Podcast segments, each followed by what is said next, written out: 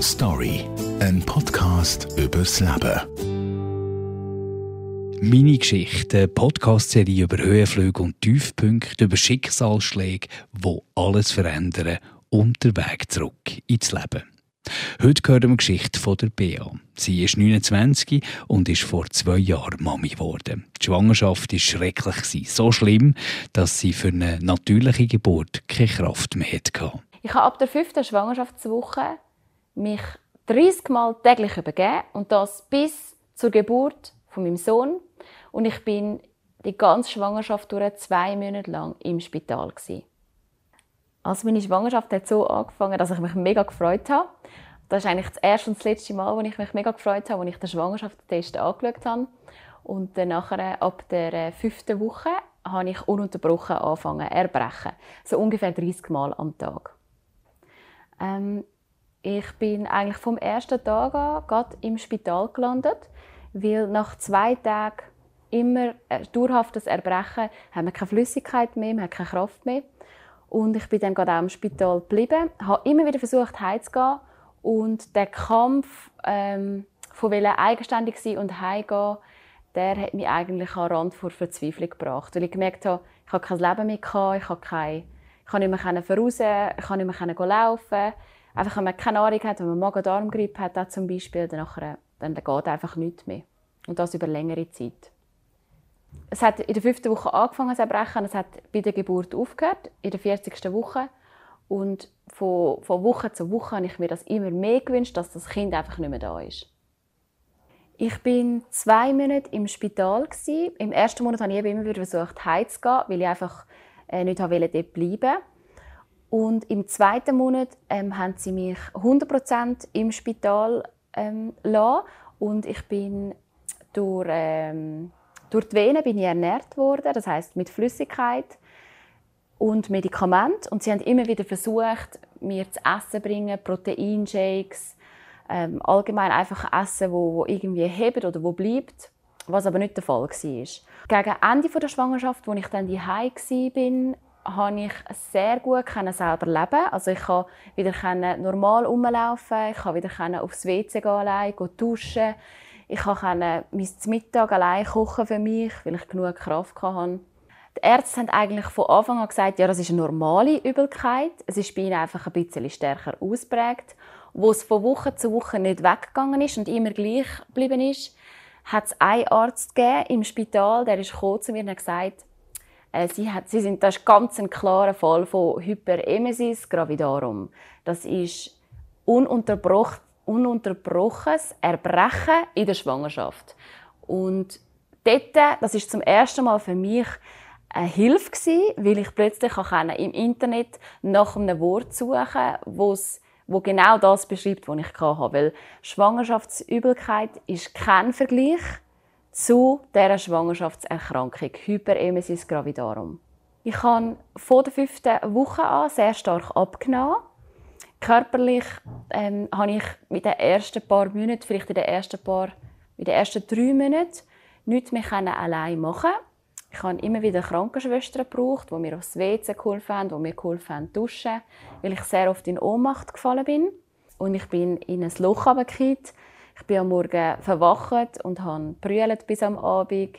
Ich konnte nicht mehr, gar nicht mehr aufstehen, ich gar nicht mehr aufs WC. Und so ist es eigentlich geblieben, bis, bis das Baby da war.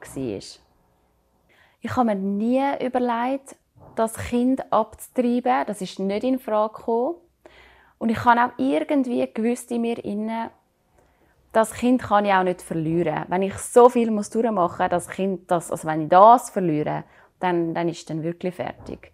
Aber es hat eine Situation gegeben, wo mein Vater im Nachhinein zu mir gesagt hat, dass er wirklich einmal Angst gehabt hat, dass ich mir irgendwann äh, das Leben nehmen will. Weil er das natürlich, sie sind mich immer besuchen im Spital und sie haben das hautnah miterlebt. Aber das wäre für mich auch nicht in Frage gekommen. Weil ab dem Moment, wo ich schwanger war, bin ich nicht nur für mich verantwortlich. Und egal wie schlecht es mir gegangen ist, das ist kein Thema gewesen.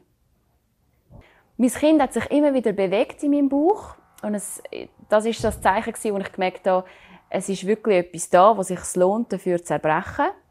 Aber ich habe das nie an mein Herz lassen. Ich habe die Freude nie mehr an mein Herz lassen, weil ich nur in dem Loch untergehockt bin, von dem Erbrechen und von dem nichts mehr machen im Leben.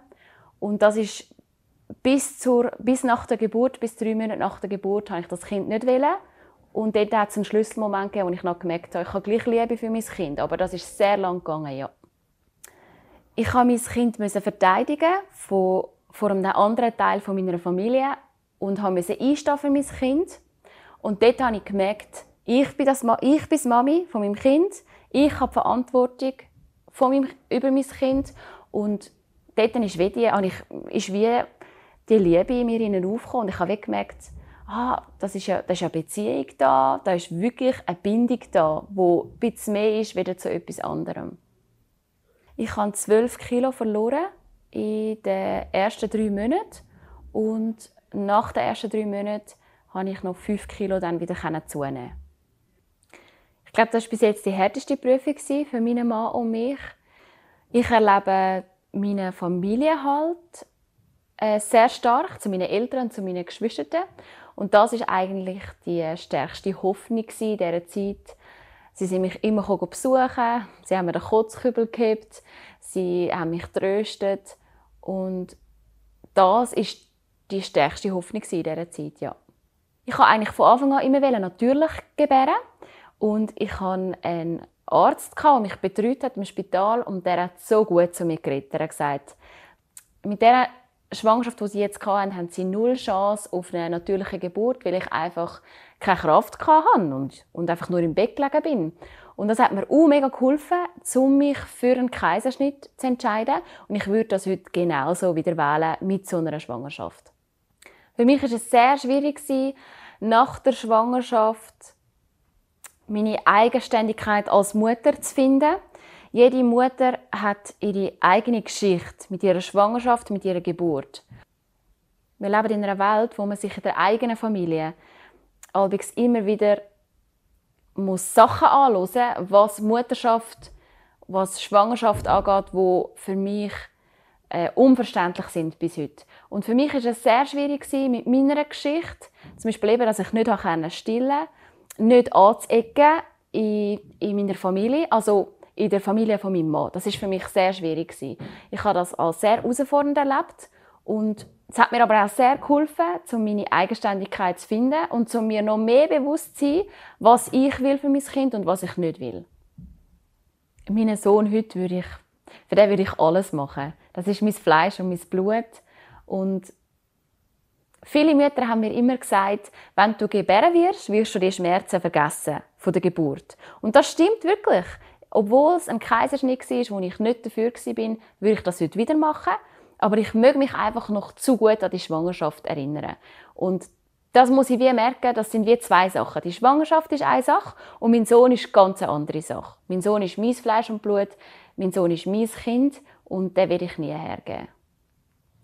Eine zweite Schwangerschaft löst in mir fast schon Panik aus.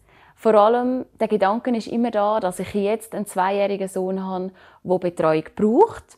Das Problem an dieser Schwangerschaftserkrankung ist, dass sie nicht in einem Einzelfall auftritt, sondern in allen Schwangerschaften, weil das mit den Hormonen der Frau zu tun hat. Und ich glaube an Wunder, ich glaube, dass das nicht noch einmal passieren müsste, aber ich muss auch an einer Realität ins Auge schauen, wo einfach noch einmal so könnte sein oder vielleicht sogar noch ein bisschen heftiger. Und ich bin mir total unschlüssig. Ich weiß, das Thema ist noch nicht abgeschlossen, aber ich denke, jetzt ist noch nicht der Zeitpunkt.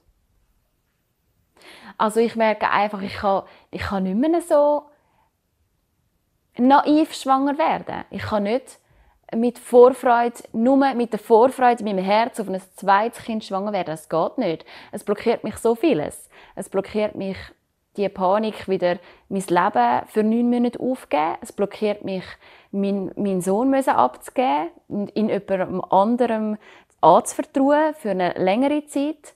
Und das ist, ich merke einfach, wenn ich mit anderen Müttern rede, ähm, sie, sind, sie haben Vorfreude für das zweite Kind. Sie wollen das Oft ist einfach nur der Gedanke, dass sie wollen noch einmal ein Baby haben. Aber bei denen ist auch die Schwangerschaft keine Frage. Und darum ist das, das sind riesige Unterschiede jetzt zu mir. Das kann ich nicht einfach so machen. Das kann ich nicht so entscheiden. Story, ein Podcast übers Leben.